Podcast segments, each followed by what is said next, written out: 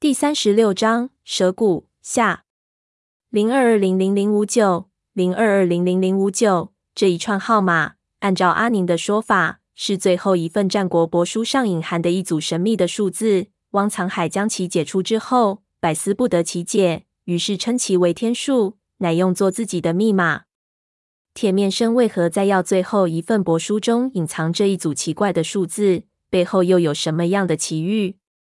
这件事情或许更有隐情，但是与现在我们经历的事情无关，这里也就不做表述。而阿宁的传教士老板裘德考对汪藏海十分的着迷，于是通过关系将此数字用作了自己资源公司的标示码。阿宁队伍的装备车上都有这组号码，这种公司的标示在国际探险活动中确定第一发现人非常重要。现在我的皮带上也有这一组号码。可以这么说，这皮带扣就是确定死亡者所属队伍的证据。阿宁一开始不理解我说的是什么意思，接过来仔细看，一看之下，脸都白了。这是你们公司的标示码没错吧？我问道。阿宁点了点头，这再明白不过了，就去不顾这里已经摇摇欲坠，跳到我们挖出来的缝隙里，蹲下去用矿灯去照那具骨骸。别人都不了解我在说什么。胖子问我什么标示码，我就他告诉我的东西转述了一遍。胖子听完就看了看自己的皮带，但是他和潘子的皮带是他们自己的，我的装备是阿宁的，所以只有我的上面才有标志。胖子看了之后就露出了很不快的表情，转头问阿宁：“喂，我说宁小姐，你他娘的该不是又在晃点我们？你们的人早就到过这里。”阿宁摇头，不可能，公司里完全没有记录。要是我们到过这里，以我们的实力，绝对轮不到你们来和我合作。那这你怎么解释？胖子举着皮带扣直问道。阿宁转头冷冷的看了他一眼，显然心里也不舒服，道：“我不知道。你安静一下，让我先看看这个死人，再来给你解释。”胖子一下给阿宁呛得说不出话来。就有点晕火。潘子对阿宁也一直不信任，此时就看了看我，想看我的反应。我倒是相信他确实不知道。虽然阿宁有着前科，但是现在并不是危机时刻，他应该不至于骗我们。而且，如果他们真的来过这里，确实如他所说，他的队伍就不会在到达这里之前就瓦解了。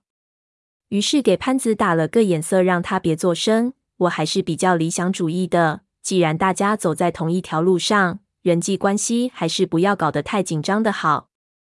我又看了一眼闷油瓶，想看他的反应，他并没有什么表示。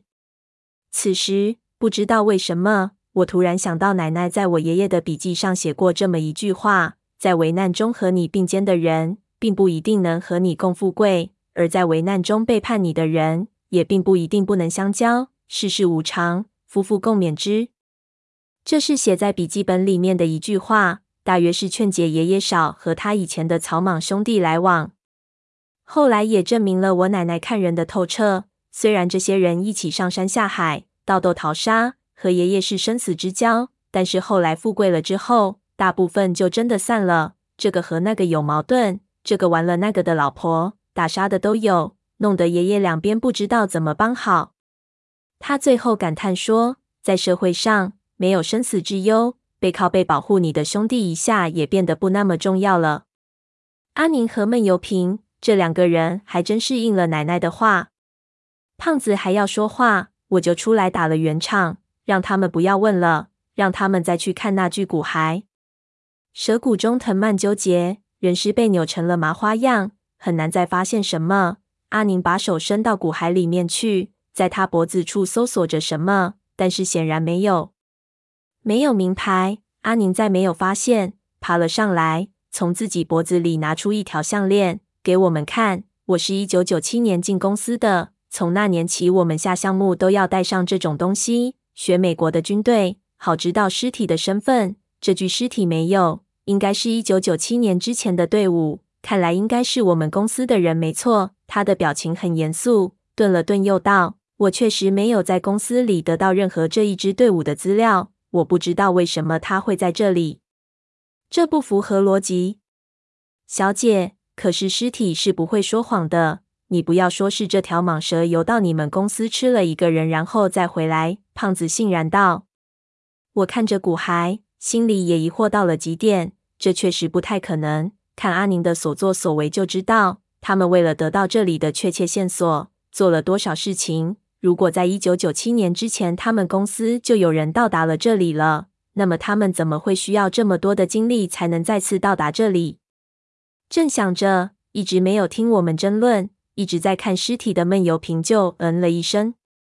他突然说话，我们都愣了一下，随即都看向他。